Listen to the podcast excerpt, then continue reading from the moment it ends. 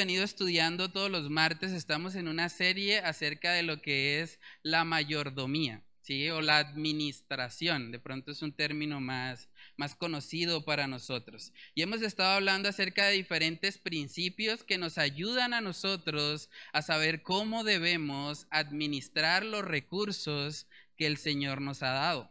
Hace ocho días hablábamos un poco acerca del engaño del materialismo. El materialismo es básicamente cuando nosotros creemos que por tener cosas o por tener bienes materiales vamos a estar más felices o vamos a estar más plenos o nos vamos a sentir más satisfechos. Pero la realidad, hermanos, es que personas que han tenido todas esas cosas reconocen que ahí no está el sentido de la vida. Decía Salomón en Eclesiastés, el que ama el dinero no se saciará de dinero. El dinero en sí mismo, gracias. El dinero en sí mismo no puede satisfacer nuestros corazones. Por eso hablamos del materialismo como un engaño, porque es algo que, tal vez muchos hemos creído porque hemos tenido mucha, eh, mucha presión de parte del mundo para alcanzar y alcanzar cada vez más cosas. Pero en realidad las cosas materiales en sí mismas no pueden proveernos satisfacción. Eso es algo muy importante y también es la base de lo que vamos a estar viendo hoy, porque hoy vamos a hablar un poco acerca de lo que es la deuda. Muchas veces nosotros entramos en deuda porque decimos, bueno, voy a adquirir esta deuda para poder tener eso que tanto anhelo, ¿sí? Y el materialismo muchas veces está ligado con esa actitud. Veíamos también hace ocho días que aunque es legítimo querer adquirir bienes materiales, eso no es pecaminoso en sí mismo, nosotros debemos eh, esforzarnos siempre por hacerlo sin tener que recurrir a la deuda. Y vamos a estar viendo ahorita por qué. Entonces, a manera de introducción, quiero comenzar con, con una ilustración a ver si de pronto ustedes se sienten identificados con lo que voy a decir. Supongamos que usted es una persona que se gana un salario mínimo. Se está trabajando ahí todos los días, ocho horas, de lunes a sábado, sábado hasta mediodía, y usted se gana el salario mínimo, pero luego lo llaman del banco y le dicen, usted tiene en estos momentos un crédito preaprobado por 20 millones de pesos. O sea, ya está listo, está a un clic. Si usted decide tomarlo, inmediatamente lo debitamos a su cuenta. Ellos le pueden decir, bueno, usted puede pagar ese crédito de 20 millones, lo puede pagar a 8 años, con cuotas módicas mensuales de 383 mil pesos. ¿Qué pensaría usted acerca de esa llamada? Usted diría, qué bendición, gloria a Dios, llegó lo que tanto estaba esperando. O más bien usted le diría al asesor, apártate de mí, Satanás. porque me eres tropiezo. Otra situación muy común, supongamos que ahora estamos en una familia. Tenemos una familia, cada uno, el hombre y la mujer, gana un salario mínimo. Y luego les dicen, bueno, ustedes han sido tan fieles en su pago, han sido puntuales en el pago del servicio del gas, que le tenemos un crédito. Le tenemos un crédito por dos milloncitos para que usted saque ese televisor que tanto usted ha querido, ese Smart TV de 60 pulgadas con pantalla curva, tecnología de Ultra HD, pantalla LED. Dos milloncitos se lo prestamos y usted lo paga a cuatro años en cuotas módicas de 68 mil pesos. No lo va a sentir. 68 mil pesos que le vamos a sumar ahí al servicio del gas. Son situaciones que vivimos constantemente. Lo que vamos a ver hoy es cómo un cristiano debería abordar estas situaciones. Pero antes de eso vamos a orar y vamos a pedir la dirección del Señor en este tiempo para que sea Él, a través de su palabra, hablándonos y guiándonos en esta área de la administración de nuestros recursos. Entonces vamos a orar. Padre, te damos muchas gracias, Señor, por permitirnos estar hoy acá. Padre, yo te pido que, que tú nos alumbres, Señor, por medio de la exposición de tu palabra, que tú nos ayudes, Señor, a, darnos cuenta de, de la importancia que tiene una administración adecuada de los recursos que tú nos das, Señor. Enséñanos a ser buenos administradores, Señor. Enséñanos a, a, ser conscientes, Señor, de que todo lo que tenemos realmente no nos pertenece. Todo lo que tenemos te pertenece a ti, Señor. Y es a ti a quien debemos dar cuenta por cada centavo, Señor. Yo te pido que tú nos ayudes a ser conscientes de eso y que a través de este estudio, Señor, nosotros podamos examinar nuestros corazones y mirar si hay algunas cosas que necesitamos cambiar y que sea tu Espíritu Santo guiándonos, Señor, para poder mejorar cada día, Señor, en la administración de lo que tú nos das. Oramos, Señor, estas cosas en el nombre de tu Hijo amado, Jesús. Amén y amén. Bueno, hermanos, lo primero que vamos a ver hoy es que la Biblia nos advierte mucho acerca de la deuda. La deuda en sí no es pecaminosa y vamos a ver ahorita en qué casos puede ser conveniente entrar en una deuda, pero la Biblia sí nos da muchas advertencias. La Biblia nos dice, cuidado con la deuda. Siempre que a usted le llegue una tentación así como las que mencioné en la introducción, hay que analizarlo muy bien antes de tomar esa deuda. Dice la palabra en Proverbios capítulo 22, vamos ahí. Proverbios capítulo 22, en el versículo 7. Miren lo que dice, el rico se enseñorea de los pobres y el que toma prestado es siervo del que presta. Nosotros lo pensaríamos dos veces antes de hacernos siervos de alguien, más en ese contexto bíblico, donde realmente se vivía la esclavitud. Pero a veces somos muy ligeros para tomar un crédito. Usted podría decir, uy, pero qué exagerado, ¿cómo así de que se hace esclavo del que presta, se hace siervo del que presta? Haga la prueba. Si usted tiene un crédito, deje de pagar el crédito. A ver qué hace el banco. Inmediatamente van a tomar sus posesiones o lo que usted haya colocado como garantía para ese préstamo. Es una realidad. Cuando nosotros tomamos un préstamo, estamos asumiendo que vamos a ser siervos por un determinado tiempo del que nos está prestando. Y dice la palabra en 1 Corintios capítulo 7 que nosotros debemos guardarnos de hacernos esclavos de los hombres. Dice Primera de Corintios 7, 23, por precio fuisteis comprados. No os hagáis esclavos de los hombres. Nosotros le pertenecemos a Dios por creación y también por redención si hemos sido salvos. Entonces, teniendo en cuenta eso, debemos guardarnos de hacernos esclavos de los hombres, de estar dependiendo constantemente en ellos. Y es una realidad, hermanos. Vemos en la Biblia que hay muchas advertencias acerca de esto. También en Proverbios capítulo 22, Proverbios habla mucho acerca de la deuda, acerca de cómo manejar nuestros recursos. Y miren lo que dice ahí en Proverbios 22, versículos del 26 al 27. Ahí está hablando acerca de los fiadores, que es una forma también de deuda, solamente que es un codeudor. Es alguien que asume la deuda en caso de que el otro no pague. Miren lo que dice en Proverbios 22, 26. No seas de aquellos que se comprometen, ni de los que salen por fiadores de deudas. Si no tuvieres para pagar, ¿por qué han de quitar tu cama de debajo de ti? Imagínense eso, está diciendo, bueno, ¿por qué tú te metes en una, te metes como fiador si no tienes cómo pagar? No es que sea malo ser fiador, pero si usted no tiene cómo pagar esa deuda, es mejor que no lo haga, porque en últimas pueden terminar quitándole sus posesiones. Y es el peligro también de las deudas. Cuando nosotros asumimos una deuda y no tenemos realmente cómo cancelarla, realmente nos van a quitar lo que tenemos. Dice ahí en el 27, ¿por qué han de quitar tu cama de debajo de ti? Imagínense.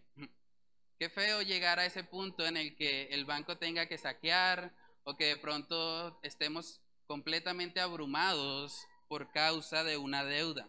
Por eso dice la palabra también, vamos al Nuevo Testamento, Romanos capítulo 13. Romanos capítulo 13, en el versículo 8. Romanos 13, 8 dice, no debáis a nadie nada, sino el amaros unos a otros, porque el que ama al prójimo ha cumplido la ley. Esa debería ser la característica de la vida cristiana. No deber a nadie nada, sino el amaros unos a otros. Hermanos, algo que, que ha disparado los índices de la deuda es todo esto de la pandemia. Yo estoy buscando información en la Superintendencia Financiera y miren este dato. A corte del 19 de febrero de este año, o sea, hace más o menos un mes, dice, se han otorgado 319 billones de pesos para familias y empresas del país. 319 billones de pesos han salido en forma de préstamos para las familias y para las empresas del país, de los cuales el 67.2% han sido créditos para consumo. O sea, no estamos hablando de gente que se está endeudando porque está invirtiendo para obtener una ganancia después. Estamos hablando de gente que está sacando un crédito para consumirlo, para gastarlo simplemente, ¿sí? Y es algo de lo que nosotros debemos tener mucho cuidado. Realmente, como creyentes, ante todas estas advertencias, todos estos versículos que nos están diciendo, bueno, cuidado con la deuda, te vas a ser esclavo del que te presta, no le debas a nadie nada sino el amor, nosotros como creyentes realmente deberíamos vivir una vida de constante endeudamiento. O más bien nosotros deberíamos vivir como dice Romanos 13:8, sin deberle a nadie nada, sino el amor. Hermanos, la verdad es que no hay un solo versículo en toda la Biblia que aliente al endeudamiento. No hay ninguno. Cuando los creyentes pasan por momentos difíciles, ellos no recurren a la deuda para salir de sus problemas financieros. Nosotros vemos en el libro de Proverbios que siempre se está alentando al trabajo duro, trabajar duro, esforzarse para poder salir de una situación financiera difícil. Y ese debe ser el patrón también para nosotros. Si nosotros pasamos por una situación difícil, podemos ser creativos, podemos buscar la manera de trabajar un poco más, de esforzarnos para tratar de suplir esa necesidad. Miren lo que dice Proverbios capítulo 10, Proverbios capítulo 10, en el versículo 4, dice ahí, la mano negligente empobrece, mas la mano de los diligentes enriquece. Si nosotros estamos pasando por una situación económica difícil, debemos tratar de ser más diligentes, esforzarnos un poco más, correr una milla más. Y yo sé que usted puede estar pensando, no, pero es que usted, usted no sabe lo que yo paso. Usted no sabe cómo me toca a mí. Yo me esfuerzo y aún así no me alcanza el dinero. Pero ahorita vamos a ver cómo en ese caso podemos tratar la deuda como un instrumento. Pero hermanos, cuando nosotros nos vamos aquí a la Biblia, nos damos cuenta que cuando creyentes como el apóstol Pablo, por ejemplo, pasaron por situaciones económicas difíciles. Él dice en Filipenses 4 que ha aprendido a contentarse cualquiera sea su situación y él habla ahí de tener hambre. Pero nunca lo vemos al apóstol Pablo recurriendo a la deuda para salir de su situación. Miremos lo que dice Hechos capítulo 20. Hechos capítulo 20, versículos del 33 al 35. Hechos capítulo 20, versículos del 33 al 35. Miren lo que dice el apóstol Pablo. Ni plata, ni oro, ni vestido de nadie he codiciado. Antes vosotros sabéis que para lo que me ha sido necesario a mí y a los que están conmigo, estas manos me han servido.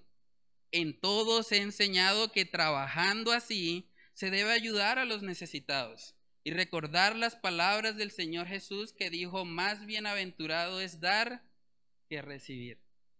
El apóstol Pablo no pensó, uy, no, como la situación de las iglesias está difícil, pues saquemos un crédito. ¿Se imaginan al apóstol Pablo en data crédito? No, lo estarían buscando allá. Oiga, usted no se puede montar en el barco. ¿Por qué usted está con deuda? Pero vemos ahí que él se enfocó en trabajar. No fue la forma principal en la que él se sustentó en su ministerio, porque en, la mayor parte del tiempo él dependía completamente de las iglesias. Pero cuando la provisión de las iglesias no alcanzaba, él decía, bueno, voy a trabajar, es hora de hacer tiendas. ¿Sí? Dice ahí en el versículo, en el versículo 34. Antes vosotros sabéis que para lo que me ha sido necesario a mí, está hablando de sus necesidades, y a los que están conmigo, estas manos me han servido.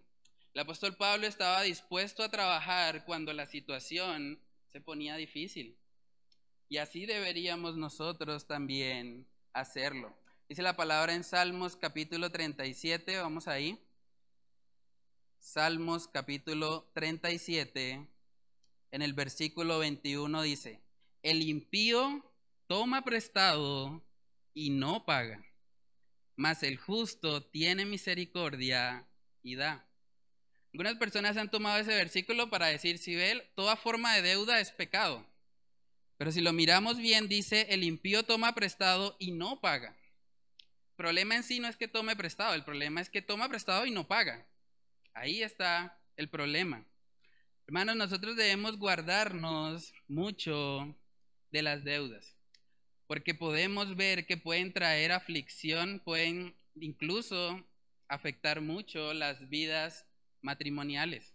En muchos matrimonios, la mayoría de las consejerías a veces tienen que ver con eso, porque no se ponen de acuerdo en cuanto a cómo deberían administrar lo que el Señor les ha provisto. Entonces es muy importante ante todas estas advertencias que nosotros nos cuidemos. ¿Se imaginan lo que pasaría si yo debiera el arriendo y viniera aquí luego a, pararme a predicar y resulta que el personaje al que le debo el arriendo llega y se sienta ahí? Dice, muy bonito, ¿no? Es que hablando de finanzas y me debe el arriendo. ¿Qué tal eso? ¿Qué testimonio sería eso? Nosotros debemos guardarnos de cómo estamos manejando nuestras finanzas, porque bíblicamente estamos llamados a ser luz, estamos llamados a ser diferentes. Hermanos, la deuda muchas veces es consecuencia de una falta de contentamiento en nuestro corazón. A veces no estamos satisfechos con el estilo de vida que el Señor nos ha dado y decimos, no, voy a adquirir eso, cueste lo que cueste. Y por eso terminamos muchas veces en problemas. Dice la palabra en Santiago capítulo 4, vamos ahí. Santiago capítulo 4, ahí habla acerca de tener cuidado con jactarnos del día de mañana. Santiago capítulo 4, versículos del 13 al 17. Dice ahí, vamos ahora los que decís, hoy y mañana iremos a tal ciudad y estaremos allá un año y traficaremos y ganaremos cuando no sabéis lo que será mañana. Porque ¿qué es vuestra vida? Ciertamente es neblina que se aparece por un poco de tiempo y luego se desvanece. En lugar de lo cual deberíais decir, si el Señor quiere, viviremos y haremos esto o aquello. Pero ahora os jactáis en vuestras soberbias Toda jactancia semejante es mala, y al que sabe hacer lo bueno y no lo hace, le es pecado. Nuestra vida ciertamente es como neblina. Cuando yo asumo una deuda, de alguna manera yo estoy diciendo, bueno, yo creo que la voy a pagar. Yo estoy haciendo presunción del futuro y yo no sé realmente si voy a tener los recursos o no. Si viene un imprevisto, si sufro un accidente, entonces, debemos tener mucho cuidado con la forma como administramos los recursos. Hay gente que dice, por ejemplo, a manera de chiste, no, según mis cálculos, a más tardar el viernes tengo que ganarme el baloto para poder salir de las deudas. ¿Han escuchado eso? A veces decimos eso y entre broma y broma, la verdad se asoma, ¿cierto? Entonces debemos tener cuidado. Ahora, usted me podría decir, pero usted está hablando como como muy fuerte en contra de la deuda, ¿no? Pero ¿por qué le da tan duro? Yo estoy endeudado, no me dé tan duro. Bueno, vamos a ver que nosotros sí podemos endeudarnos siempre y cuando sea para cubrir una necesidad que, que va más allá de, nuestras, de nuestro control. ¿sí? Por ejemplo, cuando una persona tiene una aflicción de salud inesperada, si a mí me detectaran un cáncer y necesito hacerme quimioterapia urgente y la EPS no quiere hacerlo, probablemente sea una situación en la que sea necesario pues sacar un préstamo, porque es la vida, es la salud la que está en juego, ¿cierto? O también hay situaciones que se escapan de nuestro control, por ejemplo, un accidente. Nadie quiere accidentarse, pero ¿qué tal si uno va ahí en el tráfico y de repente sucede un accidente? Hay que pagar a una persona por lo que pasó, pues Debemos ser responsables en eso y también podemos, en esos casos, acudir a la deuda. Hay casos también, por ejemplo, cuando, cuando llega el desempleo. Es algo que muchas personas han vivido y es la razón también de la cifra que acabé de leer de la Superintendencia Financiera. Mucha gente adquirió créditos de consumo precisamente porque se vio corta, porque perdió tal vez su empleo. También hay situaciones, y vamos a hablar un poco más de eso en ocho días, que es el tema de las inversiones. Nosotros podemos adquirir una deuda si nosotros vamos a invertir de tal manera que lo que estamos invirtiendo pueda servirnos en caso de emergencia. En caso de que, bueno, pasó algo, no pude pagar la deuda, pero tengo este negocio o tengo este inmueble que me ayuda a poder respaldar en caso de una situación extraordinaria. Entonces, Aplica también, por ejemplo, para el crédito de una casa. Es muy difícil que una persona pueda tener en efectivo el dinero para comprar una casa. Pero la mayoría requiere de un crédito. Y podemos sacar eso porque el mismo inmueble sirve de garantía para que en caso tal de que no podamos pagar la deuda, el inmueble está ahí para responder por eso. Entonces, bueno, usted podría preguntarme, bueno, pero listo, ¿cómo hago entonces para poder adquirir una buena deuda? Una deuda que no sea pecaminosa, que no me haga ser de mal testimonio, que no haga que el mundo me vea como un impío que pide prestado y no paga, sino más bien una deuda que de verdad pueda usarla para la gloria de Dios. Bueno, vamos a ver eso. Proverbios capítulo 21. Proverbios capítulo 21. Si usted definitivamente ve que tiene que recurrir a la deuda porque está pasando por una situación que se escapa de su control, y ya ha intentado esforzarse, ya ha trabajado al máximo y se ha dado cuenta que los recursos siguen faltando, vamos a ver algunos principios que nos pueden ayudar a examinar nuestros corazones en cuanto a este tema de la deuda. Dice Proverbios 21.2, todo camino del hombre es recto en su propia opinión. Usted le pregunta a cualquiera que va a sacar un crédito y le va a decir, este es el mejor crédito de todos, tengo que sacarlo, lo necesito. Pero miren lo que dice después. Pero Jehová pesa los corazones. Hermanos, Dios es el que conoce nuestros corazones y a Él no lo podemos engañar. Aunque la deuda en sí misma no es pecaminosa, las motivaciones que me pueden llevar a endeudarme sí pueden serlo. Entonces yo debo examinar sinceramente mi corazón. O sea, antes de tomar un crédito, usted debería poder pensar, bueno, Señor, ¿realmente yo necesito esto? ¿Realmente lo, estoy haciendo para glorificarte a ti? O tal vez lo estoy haciendo es porque quiero que me vean, porque quiero que, que de pronto se den cuenta que estoy estrenando carro, o que tengo casa, o que de pronto, no sé, tengo un televisor Smart TV de última tecnología. Realmente debemos examinar nuestro corazón. Hay una oración que yo creo que también es clave en este tema y que todos deberíamos hacer. Salmos capítulo 139, versículos del 23 al 24. Miren esta oración tan preciosa. Dice, examíname, oh Dios, y conoce mi corazón. Pruébame y conoce mis pensamientos y ve si hay en mí camino de perversidad y guíame en el camino eterno. Qué buena oración. Qué bueno que usted antes de meterse en una deuda, usted le diga, Señor, examíname. Mira si de pronto hay en mí camino de perversidad.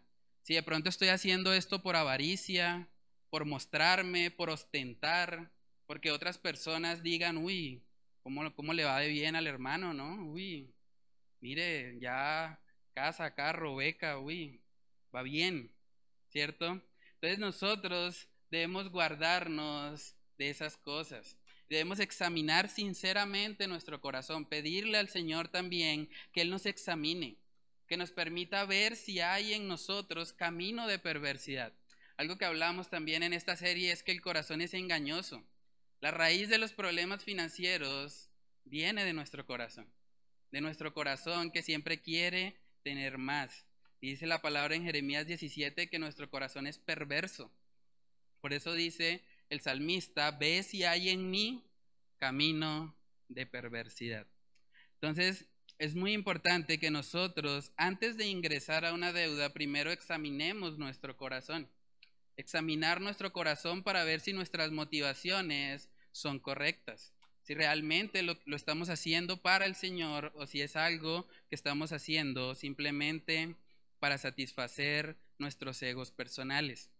Cuando, cuando ya hemos pasado por ese primer filtro de, mirar lo que, lo que dice la palabra de Dios también y, la oración, cuando ya hemos estado eh, meditando en eso y vemos que, que, el Señor ha puesto en nuestro corazón que, esa deuda es conveniente, que es el medio que debemos utilizar tal vez para adquirir una propiedad o tal vez para invertir en algún negocio que esperamos algún tipo de retribución. Ahora venimos a mirar algunos aspectos técnicos, ¿sí?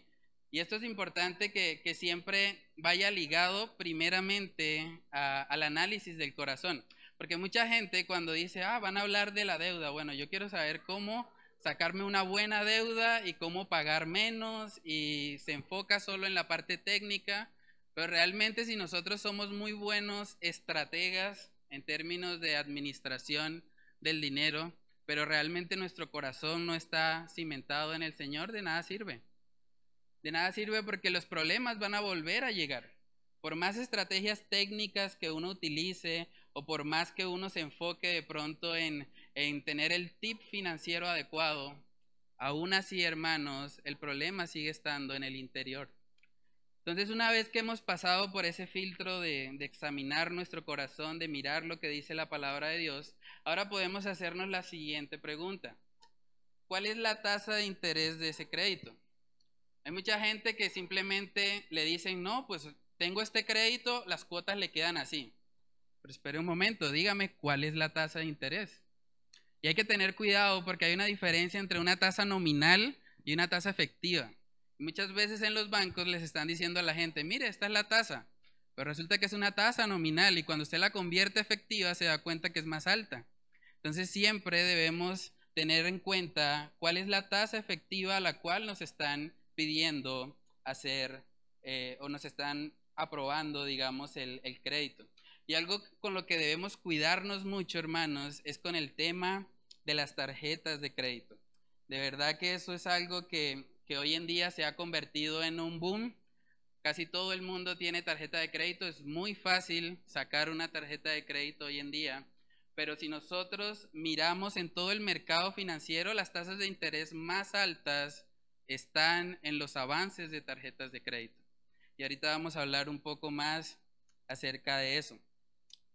Según algunos datos, los mercadólogos, miren esto, los mercadólogos saben que está demostrado que se gasta un 80% más usando tarjeta de crédito que pagando en efectivo. O sea, los mercadólogos ya saben eso. Por eso es que están repartiendo tarjetas de crédito a diestra y siniestra. Porque claro, como dice el dicho, ojos que no ven, corazón que no siente, ¿cierto? Entonces pasan ahí el tarjetazo y dicen, bueno, no me dolió, cambio, cuando la gente tiene que pagar en efectivo, está viendo ahí cómo se va billete tras billete, el esfuerzo, el sudor, y como que nos cuesta un poco más, ¿no? Dice ahí que el 80% de, de las ventas generalmente se hacen en tarjeta de crédito, ¿sí? Entonces debemos tener mucho cuidado con eso, hermanos. De verdad, como recomendación personal, yo les digo, eviten los avances de tarjeta de crédito. La tasa más alta de interés está ahí legalmente, ¿no? Obviamente hay tasas de interés más elevadas en créditos informales o de gota a gota y todo eso, ¿no? Pero miren este dato, quiero compartirles lo que dijo el gerente de pago del Banco de Bogotá, una persona que no conoce al Señor. Miren lo que él comenta acerca de los avances en tarjetas de crédito. Él dijo, tomar un avance a 12 o 36 cuotas es realmente pésimo negocio, porque terminaremos pagando cerca del 30% más cada año por el préstamo. Y si realmente necesitamos 12 o 36 meses para pagarlo, también puede ser una señal de que algo no está bien en nuestras finanzas personales. Es curioso como una persona que no conoce al Señor reconoce que no es conveniente meterse en un crédito así y que si alguien se mete, debería reevaluar sus finanzas, analizar cómo está su presupuesto, ¿sí? Entonces, hermanos, guardémonos mucho de eso. Debemos examinar cuál es la tasa de interés, buscar una tasa de interés que esté por debajo de la tasa de usura. Otro aspecto muy importante es el plazo. ¿Cuánto tiempo voy a durar pagando la deuda? Porque mucha gente piensa, ah, bueno, sí, me quedó suavecita la cuota. 68 mil pesitos que llegan ahí en el servicio del gas. Eso no se siente. Igual el gas llega como a 10 mil. Entonces, 10 mil y 68, 78. Bueno, asumámoslo. Pero realmente cuando nosotros nos damos cuenta de todo el dinero que estamos pagando, terminamos pagando a veces el doble o el triple de lo que nos prestaron. ¿Por qué? Porque no nos tomamos el tiempo de analizar cuánto tiempo es el, el plazo para pagar esa deuda. Otro aspecto muy importante, ¿me permiten hacer abonos a capital? Una de las formas en la que usted puede salir de un crédito rápido es haciendo abonos a capital. Eso es muy importante que lo sepamos desde el principio, porque a veces los bancos colocan cláusulas ahí que impiden que uno pueda hacer esos abonos. Pero es importante que al momento de entrar en esa negociación usted pueda decirle, puedo hacer abonos a capital para tratar de disminuir esa deuda y poder pagarla en un corto tiempo. Otra pregunta, si se trata de una inversión, nosotros también debemos analizar, bueno, ¿cuándo voy a obtener el retorno de esa inversión? Si usted, por ejemplo, está invirtiendo en un carro porque usted dice, bueno, voy a manejar este carro y voy a generar una cuota con este carro y voy a vivir de eso, voy a tener un ingreso con eso, bueno, ¿en qué momento usted recupera lo que invirtió? Eso es un dato clave en términos de inversión. Todo empresario siempre tiene que identificar cuál es el punto de equilibrio en su empresa. ¿Cuál es el punto en el que retorna lo que él invirtió? Yo sé que eso parece a veces como, como cosas muy técnicas, pero son cosas que de verdad nos ayudan a la hora de tomar una deuda. Miremos lo que dice Lucas capítulo 14 para que podamos ver cómo la palabra de Dios nos anima a que nosotros planifiquemos, que no tomemos deudas a la ligera. Dice Lucas capítulo 14, versículos del 28 al 30. Dice, porque ¿quién de vosotros, queriendo edificar una torre, no se sienta primero y calcula los gastos? A ver si tiene lo que necesita para acabarla. No sea pues que haya puesto el cimiento y no pueda acabarla. Todos los que lo vean comiencen todos los que lo vean comiencen a hacer burla de él diciendo, este hombre comenzó a edificar y no pudo acabar. Qué importante es que nosotros podamos establecer el presupuesto. Ya hablamos un poco acerca de eso, ahí están las hojitas. Si alguien quiere llevar una, ahí pueden hacer su presupuesto mensual. Es muy importante que nosotros sepamos cuánto nos ingresa y cuánto estamos gastando, porque en función de eso es que yo decido si puedo hacer una torre o no. ¿Qué sentido tiene yo meterme a construir una torre cuando realmente los, los ingresos que tengo no me dan para eso? ¿Sí? Y debemos ser sabios y humildes, reconocer el estilo de vida que el Señor nos ha provisto. Él es el dueño. Él es el que nos da todo. Si Él dice que nosotros no tenemos para vivir en estrato 6, yo debo estar gozoso con eso, porque es la voluntad de Él y no la mía. Yo soy un simple administrador. Tal vez la solución para nuestros problemas financieros no sea necesariamente una deuda. Tal vez sea hacer un recorte en el presupuesto. Hay gastos que muchas veces no obviamos o que no tenemos en cuenta en el presupuesto. Por ejemplo, ir a comer una empanada. Ah, eso es un gastico ahí en la tienda, eso no pasa nada. Pero si usted se come una empanada diaria, o si usted se come una empanada durante todo un mes, y si multiplica eso por un año, y si lo multiplica por 10 años, realmente el monto llega a ser considerable. Entonces debemos identificar esos pequeños gastos que de pronto están haciendo que nuestro presupuesto no esté rindiendo de la mejor manera. Otra cosa que podemos hacer, tal vez podemos reducir un poco nuestro estilo de vida. Si de pronto estábamos acostumbrados a ir todos los fines de semana a comer a Mercagán, bueno, podemos bajar un poquito y comer en la casa un día, otro día si salimos. O sea, hay que entrar a, detallar dónde se está yendo el presupuesto para que de esa manera nosotros podamos ser buenos administradores de lo que tenemos. Hermanos, si de pronto alguno de los que está acá está viviendo una vida endeudada y realmente se da cuenta y reconoce que de pronto las motivaciones que tuvo al momento de hacer eso, pues realmente no fueron las correctas. Yo les animo a que, a que se esfuercen primeramente en salir de la deuda. Salgan de esa situación. O sea, salgan de la deuda y enfóquense ahora en ser buenos administradores de lo que el Señor les está proveyendo mensualmente.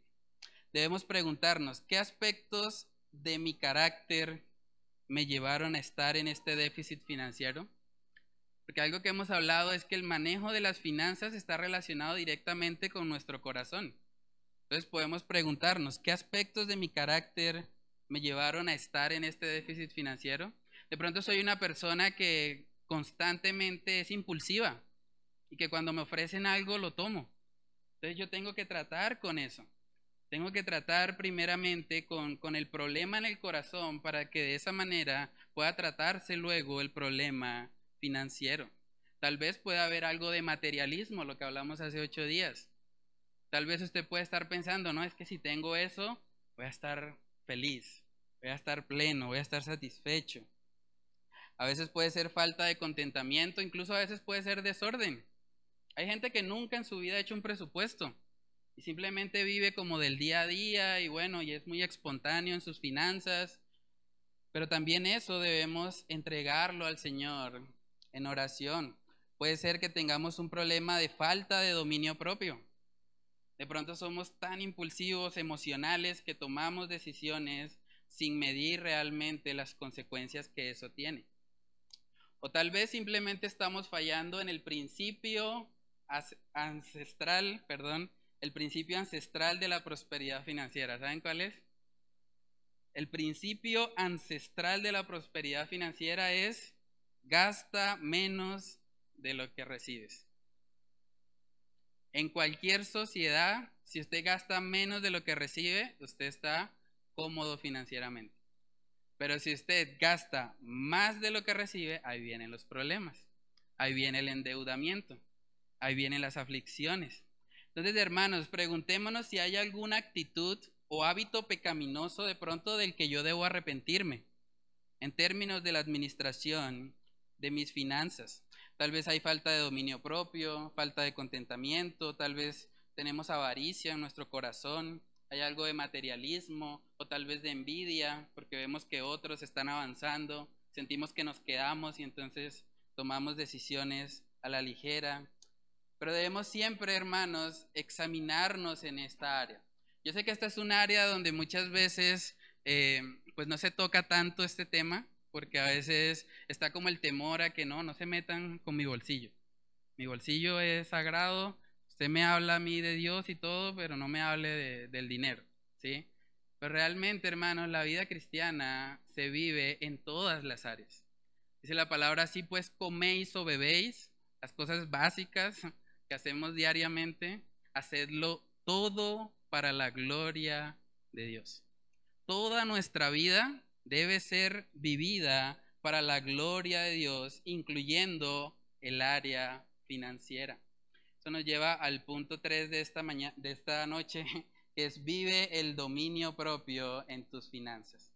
Yo creo que lo que, lo que lleva estadísticamente a las personas a endeudarse es que ellos quieren adquirir más, más, más y más y no están ejerciendo el dominio propio. Dice la palabra en 2 de Timoteo capítulo 1, 2 de Timoteo capítulo 1 en el versículo 7, dice, porque no nos ha dado Dios espíritu de cobardía, sino de poder, de amor y de dominio propio. Hermanos, el dominio propio es un fruto del Espíritu Santo. ¿Y cómo se cultiva ese dominio propio? Acá en nuestra mente. Primeramente es acá. O sea, nosotros debemos esforzarnos cada día por, por recordar estos principios, por recordar que el dinero no es de nosotros, el dinero es de Dios. Somos simples administradores. Recordar que las cosas materiales no nos van a llenar, no nos van a satisfacer, porque cuando nos creemos eso es cuando impulsivamente vamos y adquirimos una deuda. Hay gente que dice, bueno, es que yo para eso trabajo, es que no tengo derecho a darme un lujito ahora. Yo para eso trabajo, trabajo para darme gusto, ¿sí? Pero bíblicamente, hermanos, deberíamos los cristianos caracterizarnos por ser emocionales e impulsivos a la hora de adquirir bienes materiales? O más bien nosotros deberíamos mostrar sobriedad, dominio propio en el manejo de nuestras finanzas.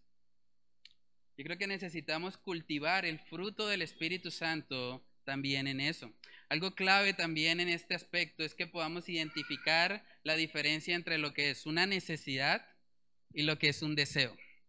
Porque mucha gente cuando invierte esas cosas, entonces dice, no, es que yo lo necesito. Es que no, yo, yo ese televisor lo necesito porque es que si no me aburro en la casa. Entonces empezamos a racionalizar nuestro pecado, ¿no? Es que es una necesidad. Además el hermano tal tiene televisor, entonces yo, ¿por qué no? Ah, él sí tiene derecho y yo no, ¿sí? Y como que empezamos a, a racionalizar eso y por eso terminamos muchas veces endeudados. O a veces pensamos, ah, es que yo necesito el celular. No, es que yo lo necesito. Tiene que tener 128 gigas. Tiene que tener la última cámara. Porque es que si no, no me alcanza el espacio. Entonces empezamos a, racionalizar eso y como consecuencia terminamos endeudados. Hay gente que dice, no, es que yo tengo que ir por lo menos una vez al año a la costa. Eso es sagrado, ¿no? Yo cómo voy a quedar un año sin ir a la costa. ¿Cómo se les ocurre si yo para eso trabajo? para ir y, pasar allá en la playa, ir con mi familia y disfrutar. Y bueno, ¿y tienes para las vacaciones? No, pero 48 cuotas de la tarjeta de crédito. Entonces, muchas veces, hermanos, por, querer obtener un placer temporal, estamos nosotros acudiendo a un medio del que, del que el Señor nos está diciendo que nos cuidemos, como es la deuda. A veces tenemos el síndrome de Esaú.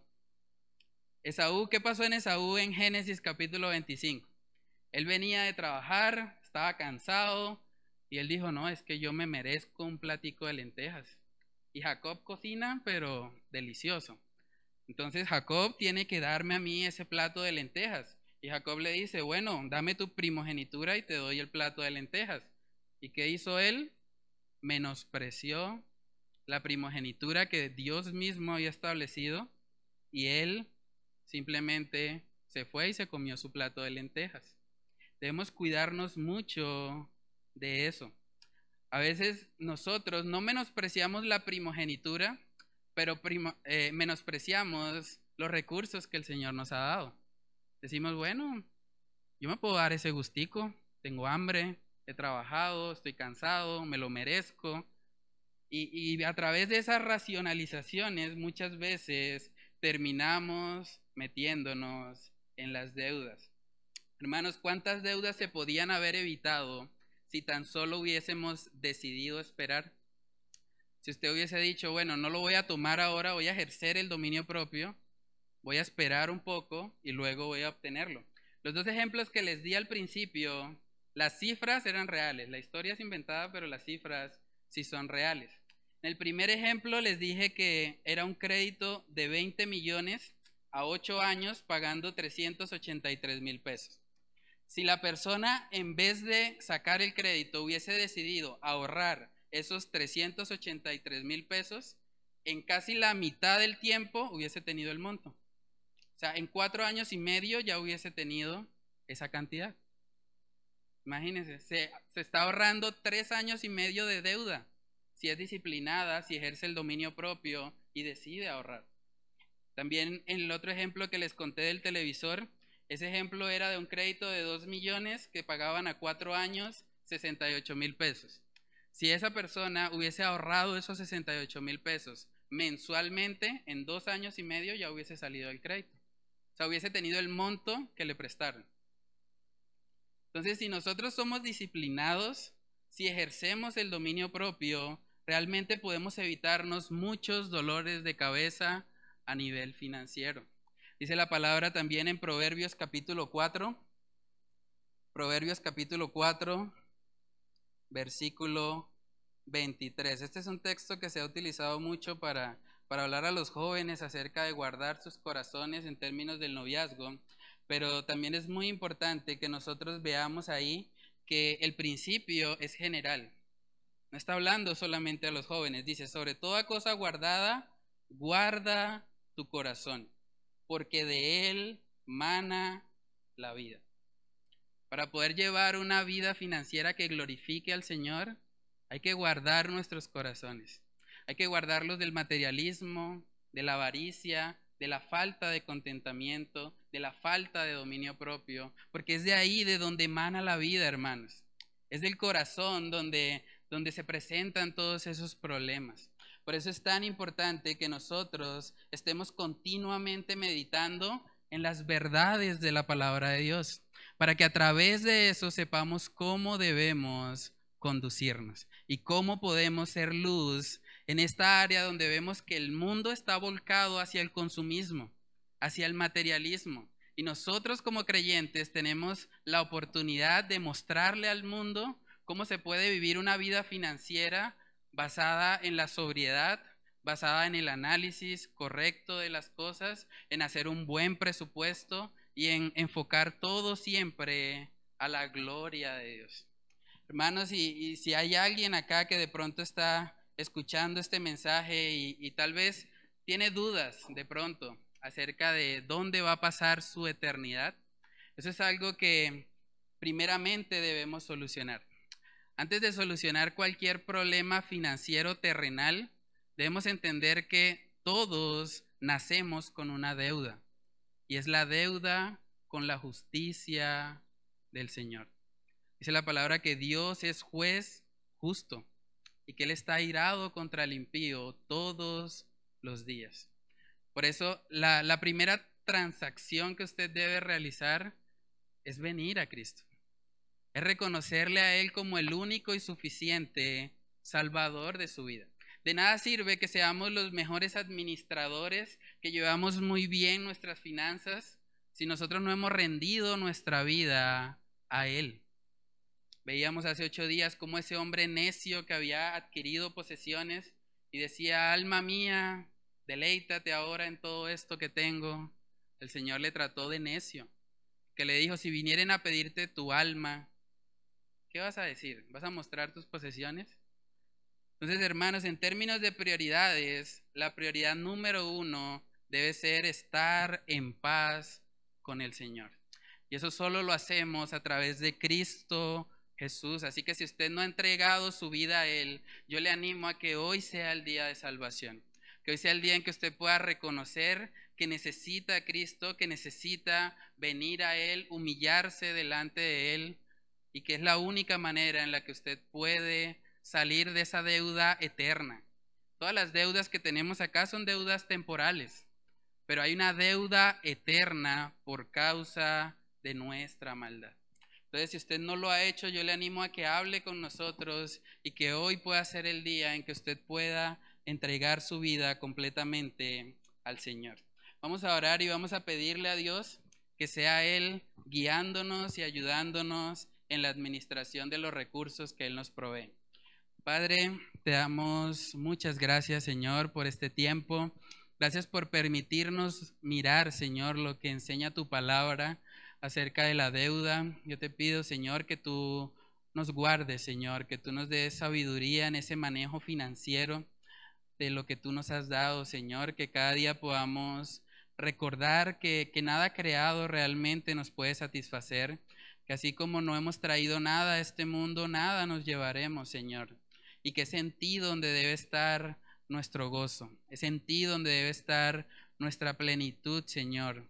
Padre, que podamos decir como el profeta Habacuc, aunque la higuera no florezca, aunque en las vides no haya fruto, aunque no haya ovejas en la majada, con todo nos vamos a alegrar en ti, Señor. Tú eres la fuente de gozo. Eres tú y solo tú, Señor, el que puede satisfacer los anhelos más profundos de nuestro corazón. Ayúdanos, Señor, a caminar en integridad y sabiduría en nuestras finanzas, Señor, y que podamos cada día depender más en ti, Señor, reconociendo que tú eres la fuente y que tú eres el dueño de todo lo que existe. Padre, oramos, Señor, estas cosas en el nombre de tu Hijo amado, Jesús. Amén y amén.